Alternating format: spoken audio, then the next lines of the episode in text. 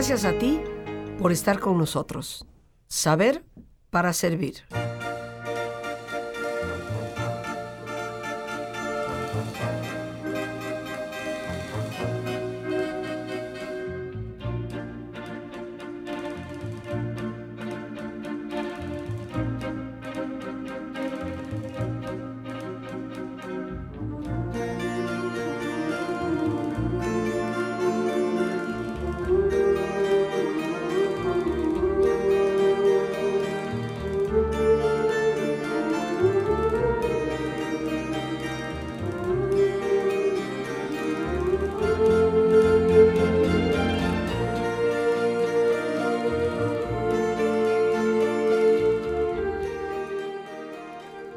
Luchar, por un sueño.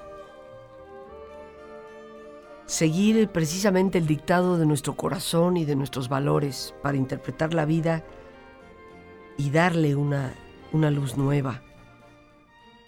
Hoy, queridos amigos, en este jueves cultural, continuamos para cerrar ya esta serie con El Quijote. Hoy particularmente con los valores y la interpretación del Quijote de la Mancha. Este gran libro, hemos hablado de Cervantes, su autor, hablábamos ya sobre la obra en sí, pero hoy entramos a profundizar en los valores y la interpretación que podemos darle a este maravilloso libro, a esta maravillosa obra de la literatura universal. Nos acompaña una vez más y se lo queremos agradecer enormemente la doctora Lourdes Aguilar Salas, egresada de la Universidad Complutense de Madrid, de la Facultad de Filología, eh, doctora precisamente en, letras, labora aquí en México, en la Universidad del Claustro de Sor Juana, desde hace ya algunos años. Y en esta universidad obviamente hay un enfoque en las carreras hacia la licenciatura y la maestría del estudio de las humanidades, filosofía y letras, psicología, comunicación, etc. Pero en estas clases, dentro de la Universidad del Claustro de Sor Juana, así como en talleres eh, sabatinos, nosotros tenemos la oportunidad de recrear una cultura clásica contemporánea con especialistas mexicanos. Ella ha recibido eh, premiaciones por su conocimiento del Quijote y su especialidad son las letras hispánicas precisamente. Así que le damos una vez más la bienvenida a nuestra amiga e invitada el día de hoy, la doctora Lourdes Aguilar Salas, que nos hablará y compartirá con nosotros estos valores e interpretación del Quijote. Comentaba yo con ella hace unos instantes, podemos interpretar al Quijote desde por qué tiene tanto significado, por qué ha influido sobre las letras en el mundo, no solo las letras de habla hispana, sino en todos, todos los idiomas y todos los grandes de la cultura reconocen en el Quijote de la Mancha una de las más grandes obras de la literatura universal. Es un clásico, que no tiene realmente nacionalidad, y el por qué sigue influyendo de alguna manera en los escritores hasta nuestra época, tantos y tantos años después, prácticamente 400 años del Quijote. Pero también no solo habría que interpretar el por qué el impacto de esta obra, sino los valores y lo que podemos interpretar de los símbolos que aparecen en el Quijote. ¿Qué realmente es lo que representa Dulcinea? ¿Qué es lo que realmente representa Rocinante, el caballo de Don Quijote? ¿Qué es lo que realmente representan esos molinos de viento? ¿Qué representa esa figura que se lanza? ¿Estará realmente loco el Quijote? ¿O tiene que evocar en nosotros de nuevo esos valores que tan tristemente se han perdido? ¿Qué representa Sancho Panza? ¿Cómo nos podemos ver tú y yo reflejados en cada uno de los personajes y de los símbolos del Quijote? Esperamos y estamos seguros será un programa fascinante. Lourdes, doctora Lourdes Aguilar Salas, cariñosa y respetuosamente Lourdes para nosotros. Bienvenida una vez más y gracias definitivamente por, por tu presencia y por traernos esta riqueza de esta obra que como te comentaba yo, la seguimos aplicando sin darnos cuenta y seguimos diciendo refranes populares y dicen, pues como dice el refrán popular, ¿y quién lo dijo? Pues quién sabe, está en el refrán populachero, claro. pero en realidad está en el Quijote de la Mancha. Muchas gracias Rosita, a ti, a tu programa. Han sido tres maravillosos jueves y bueno, también nuestros escuchas estarán fascinados con este tema, que aunque se agota hoy, este jueves, pues no se agota para ninguno de nosotros, ¿sí? Quiero nada más repetirles que sería muy bueno tener todos en casa un Quijote, no lo olvidemos, y leerlo en cualquier momento, suspenderlo también, ¿por qué no? Y volver a él para encontrar, digamos, lo que tú atinadamente has llamado, que es la fuerza del Quijote, ¿no? Podríamos leer a muchos críticos y todos van a coincidir en que su fuerza está a través del tiempo. Esta obra magnánima nos sigue hablando, nos sigue hablando al corazón, nos dice cosas muy directas, porque el tema central es la condición humana, Rosita. O sea, el tema no, no, no es ajeno a ninguna cultura, a ninguna nación. El crítico Lázaro Carreter, que murió en 2004 allá en España, nos decía bien atinadamente que Sancho y Don Quijote arman una misma moneda. Es una moneda acuñada para todas las naciones, para todos los valores. Eso a mí me gusta mucho porque nos lleva a pensar en que Don Quijote realmente lo conocemos todos, Rosita. Me estoy refiriendo ahorita a esa figura larga, a ese hombre enjuto, a ese hombre flaco. ¿Y por qué lo conocemos? Pues lo tenemos a lo mejor en, un, en una maderita, ¿verdad? Lo tenemos en una postal, en una caricatura, en un póster, no sé, todos hemos visto alguna vez al Quijote de la Mancha. Y conocemos también a Sancho, ¿sí? La otra contraparte, tú ahora preguntabas, ¿verdad? ¿Qué significa Sancho, el Quijote, Dulcinea, el Rosín? Y creo que ahí está la clave, que para todos nosotros eh, pensar en Don Quijote, nos dicen también los críticos, es pensar mucho en el destino del hombre. ¿sí? Él frente a los molinos, él frente a la fuerza, frente a la adversidad. Sin embargo, ese destino no es nada más así. ¿Qué necesitó el Quijote para enfrentarlos? Mucho valor. Entonces el valor es el que nos representa ese Quijote que nos regalaron a lo mejor en hierro, ¿verdad? Hecho así todo, hemos visto muchos Quijotes, ¿sí? Eh, eso nos representaría principalmente nuestro personaje central, el destino y el valor contra la adversidad. ¿Es realmente el Quijote de la Mancha una triste figura o es realmente la figura esperanzadora, esa alegría que va más allá de las castañuelas de España y, nos lleva a todos precisamente a, a, redescubrir la fortaleza que puede haber en nosotros mismos? Hoy, en Jueves Cultural, los valores y la interpretación del Quijote, sus símbolos. ¿Qué significan los símbolos del Quijote y cómo nos podemos ver en cada uno de ellos nosotros mismos reflejados. Con la doctora Lourdes Aguilar Salas. Lourdes, te escuchamos. Mira, Rosita, seguimos con este mundo tan apasionante, ¿verdad? De los símbolos, del que fíjate que Ernesto Sábato, escritor este argentino, dijo que el Quijote era un símbolo sagrado, ¿sí? Y que la grandeza de esta obra estaba en no terminar de concluirla, a la que siempre, siempre le encontraremos cosas. Nuestro personaje en el capítulo 1 habla de la razón, de la sin razón. Y Sábato nos recuerda que esa sin razón es la búsqueda de la verdad tras la que andamos todos, ¿no? Nos dice también Sábato, nos recuerda que lo imposible nos lleva a lo verdadero. Entonces el sueño imposible que hemos escuchado aquí contigo, pues nos lleva a que queremos descubrir la verdad. ¿Qué hay detrás de estos símbolos? Decíamos que Don Quijote definitivamente es el destino del hombre y el valor. Bueno, pues Sancho es la amistad, el honor, la lealtad. No nos cabe la menor duda, ¿no? De Dulcinea hablamos mucho del amor y la belleza, pero un amor y una belleza que si bien están en el idealismo, de todas maneras llevan otra vez a construir el destino del hombre, ¿no? Y se necesita mucho valor, además, para amar. Y Rocinante no nos podemos olvidar de él. Fíjate que es bien curioso porque se ha, ha visto como el otro Quijote, el alter ego, el alter ego que tú sabes que tenemos enfrente. Si Don Quijote está en el suelo, su Rocín también. Si está apaleado, su caballo también. Si tiene hambre, también Rocinante tiene hambre, ¿no? Si les va bien, pues Rocinante también sonríe dentro de la obra, ¿no? Entonces son unos iconos o símbolos que nos llevan a crear ya un lenguaje común. Todos podemos reconocernos en esta gran obra de la literatura española.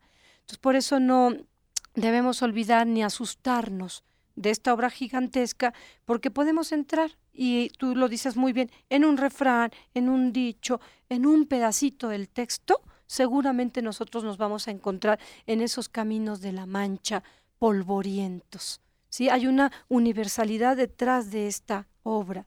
De ahí, digamos, que no, no puede pasar de, de en alto. Ahora tú me hacías pensar en algo cuando dijiste que sí, detrás de la castañuela armoniosa está solo la alegría. Pues no, en el Quijote hay mucha tristeza, mucho dolor. Y me gusta Pero también mucho. hay alegría en él. Más Sí, bien, claro, dije, claro. ¿e- e- ¿es realmente el Quijote nada más una triste figura? ¿O están detrás de él también la alegría de esas castañuelas, no? Y, y yo creo en lo personal que el Quijote representa, así como la tristeza y, y el darse cuenta de una serie de cosas que, que no están en la posibilidad del cambio, por lo menos en sus manos hacerlo, también esa esperanza que siempre se abre, ¿no? Y que no se agota. Y, y yo creo que la esperanza y la alegría van íntimamente unidas. Entonces, más que todo, es, es eso. Yo creo que el Quijote no es nada más la triste figura. Claro. Porque casi siempre cuando lo vemos montado en el caballo, vemos a Rocinante con la cabeza agachada, ¿no?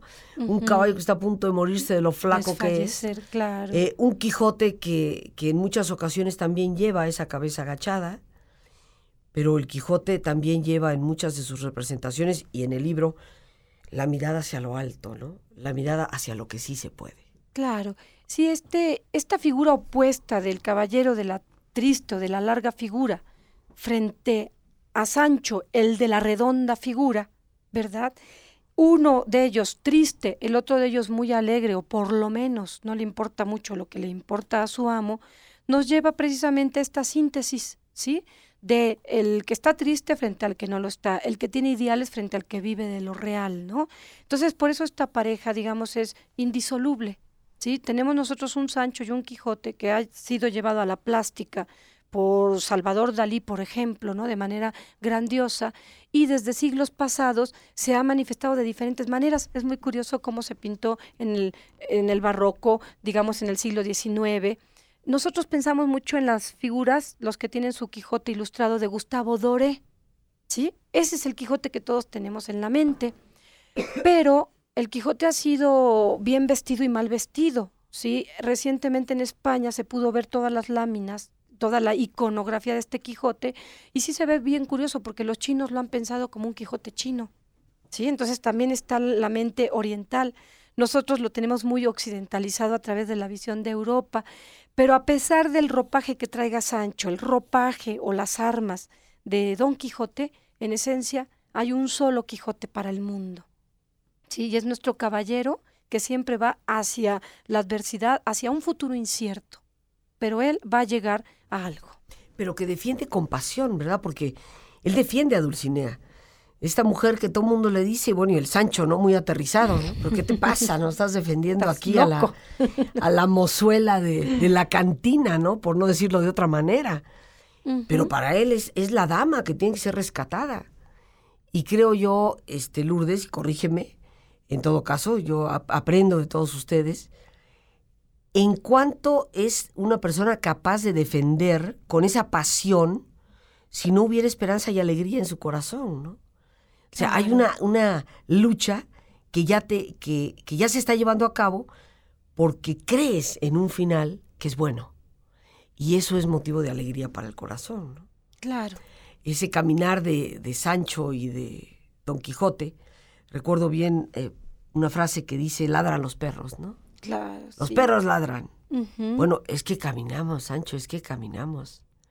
¿Y cuántas veces en nuestra vida todos estamos sometidos o a la envidia o al rencor?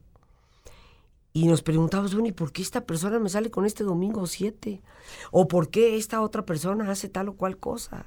Claro. que Y, sí. y en Quijote encontramos muchas veces la respuesta. El caminar, el crecer, a veces no es del gusto de los que están alrededor. En cada una de las frases del Quijote encontramos situaciones de vida personal, creo yo. Sí, ahora que tú hablabas, yo aprendo también mucho de ti, Rosita, porque los que nos quedamos en la literatura luego ya no valoramos la proyección del texto. Y esto es muy importante. El Quijote nos ha enseñado, sí, a sufrir, cómo no, ¿sí? A esos eh, caminos que no nos conducen a ningún lado, esos golpes que nos llevan a las heridas, sí, pero también nos ha enseñado que de las heridas aprendemos, ¿sí? Y no nos debemos quedar en la herida misma, ¿no? Sino en el aprendizaje. Y el Quijote es eso, es un aprendizaje de vida. Y al final nos va a llevar también a un aprendizaje de muerte. filosóficamente hablando, es todo el Quijote es un viaje, ¿verdad? Él sale tres veces y en su tercer regreso ya no hay vuelta de hoja, ¿no? Ya es el retorno, digamos, eh, a la paz, a la paz interior de la que el mismo Cervantes nos va a hablar, no en el Quijote, sino en el Persiles, ya decíamos que era su obra, pues póstuma prácticamente, donde el escritor este, de Alcalá de Henares nos dice ya muy grande de edad, adiós gracias, adiós donaires, adiós regocijados amigos, que yo me voy muriendo y deseando veros presto contentos en la otra vida. Y estamos listos para relajarnos y por supuesto con algunas frases de Don Quijote de la Mancha y su buen amigo Sancho Panza. Así que te pedimos que te pongas cómodo. Cualquier posición que sea cómoda es una buena posición y si te es posible hacer el alto completo y total, pues qué mejor que cerrar tus ojos. Y en una posición cómoda, con tus ojos cerrados, respira profundamente. Siente el entrar y el salir del aire en tu cuerpo. Imagina cómo al inhalar te llenas del oxígeno que nutre todas tus células. Cómo al exhalar tu cuerpo se libera de toxinas. E imagina que en ese aire que entra también inhalas serenidad para tu mente. Y en ese aire que exhalas también te liberas de todas las presiones y tensiones. Respira profundamente y relaja tu cuero cabelludo. Relaja tu frente.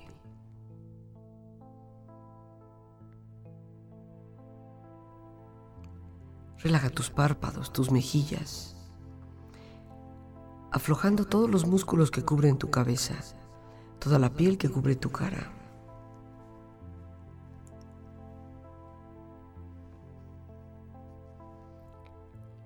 Relaja tu cuello y tu garganta.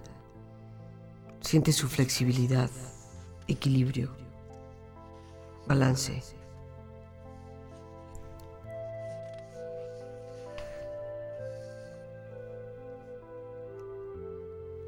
Relaja tus hombros, brazos y manos, así como tu espalda. Siente una agradable sensación que relaja todos los músculos en estas partes de tu cuerpo.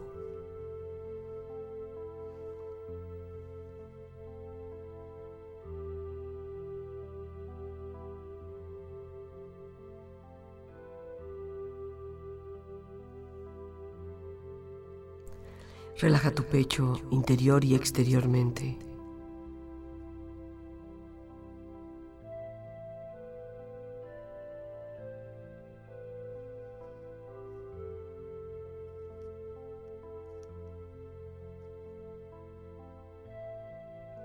Relaja tu abdomen interior y exteriormente.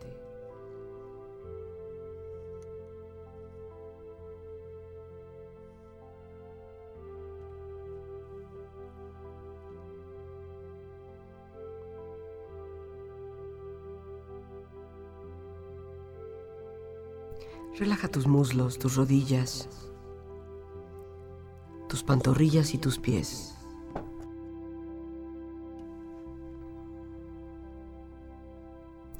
Y con tu cuerpo profundamente relajado, proyecta en tu mente la imagen de un lugar ideal para el descanso. Un sitio de paz y belleza. Imagina los colores, los aromas, la temperatura. Siente estar ahí.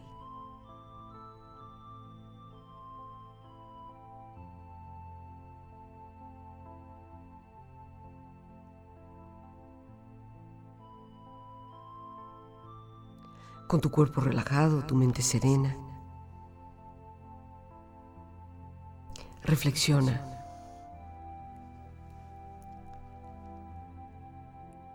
En ese noble caballero de la Mancha, en ese fiel acompañante, en los que nuestra propia vida puede verse reflejada. La virtud es más perseguida por los malos que amada por los buenos. Las tristezas no se hicieron para las bestias, sino para los hombres. Pero si los hombres las sienten demasiado, se sienten bestias. Más vale la pena en el rostro que la mancha en el corazón.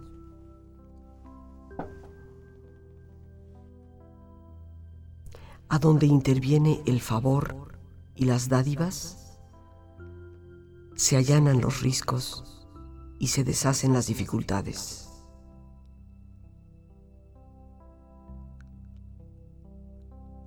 Al bien hacer jamás le falta premio.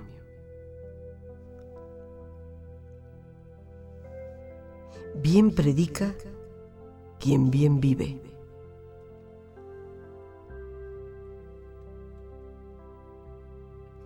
Como no estás experimentado en las cosas del mundo, todas las cosas que tienen algo de dificultad te parecen imposibles. confía en el tiempo, que suele dar dulces salidas a muchas amargas dificultades.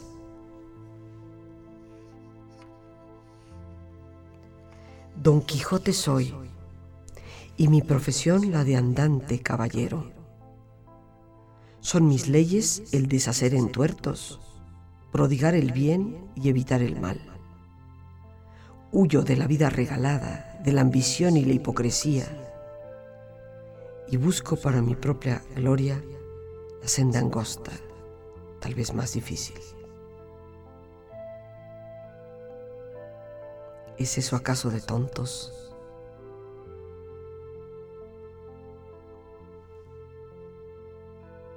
No temas soñar tu sueño, por más imposible que te parezca. Lucha por él y llegarás a la buena vida y sobre todo a la buena muerte. Respira profundamente, relájate bien.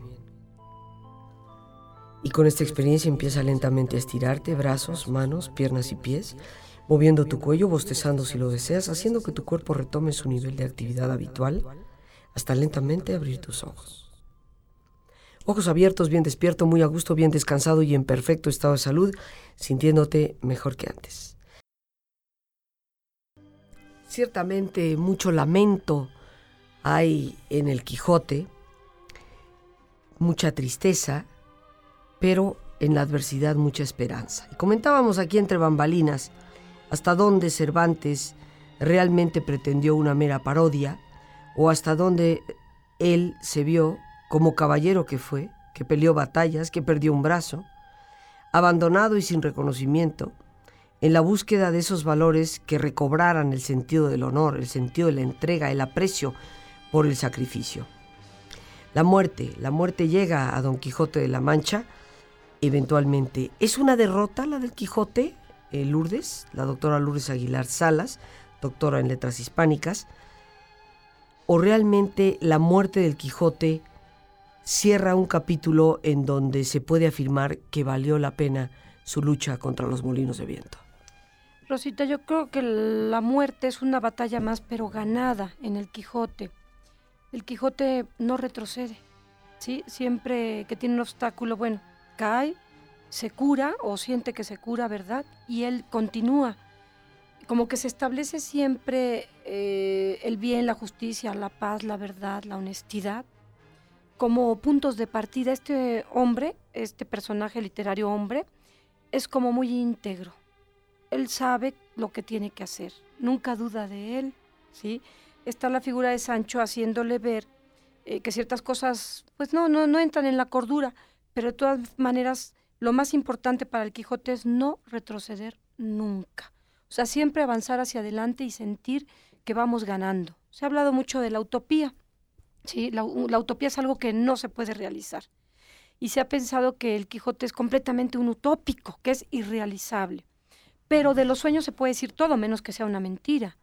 Entonces, este loco no vive en la mentira, vive en el sueño. Por lo tanto, ese sueño es el que quiere hacer realidad nuestro Quijote, ¿no?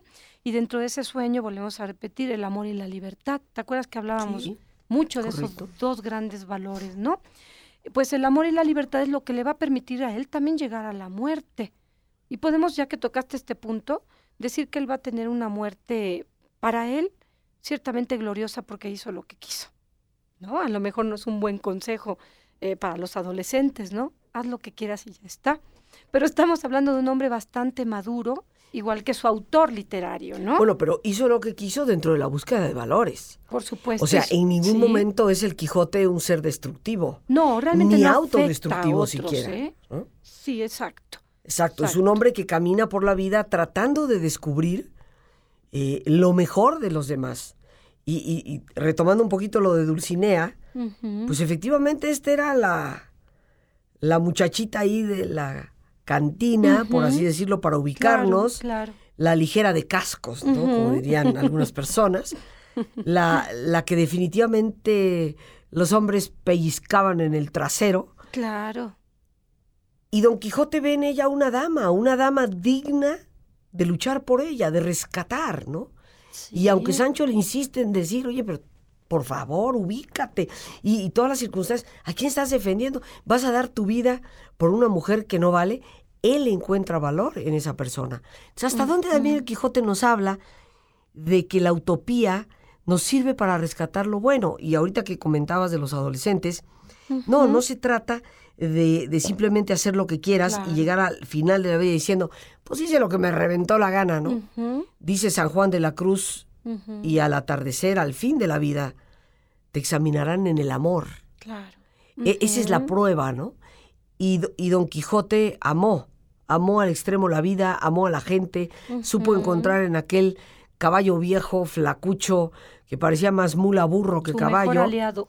encontró el, el mejor caballo, ¿no? Claro Eh, Vio sí. en él al, al- al caballo del caballero. Entonces. ¿hasta dónde Don Quijote nos habla del rescate de los valores? Y sí, muere contento porque él supo encontrar la bondad y el bien en contra de todos los contras. Claro, así es. El, yo creo, y hace rato también hablábamos de que el Quijote hace a lo mejor lo que Cervantes no puede en su época. No hay que olvidarnos que estamos hablando de una España eh, que está herida, ¿no? La filósofa María Zambrano así quiso ver el Quijote como una llaga, como una herida, de una España lacerante, una España que se lacera a sí misma, pero que también lacera a los demás. A mí me gusta recordar que antes del Quijote se escribió El Lazarillo de Tormes, ese pícaro, ese niño de ocho años nacido en el Tormes, que también se enfrentó a muchos amos, a las adversidades, pero que salía el niño adelante, ¿no?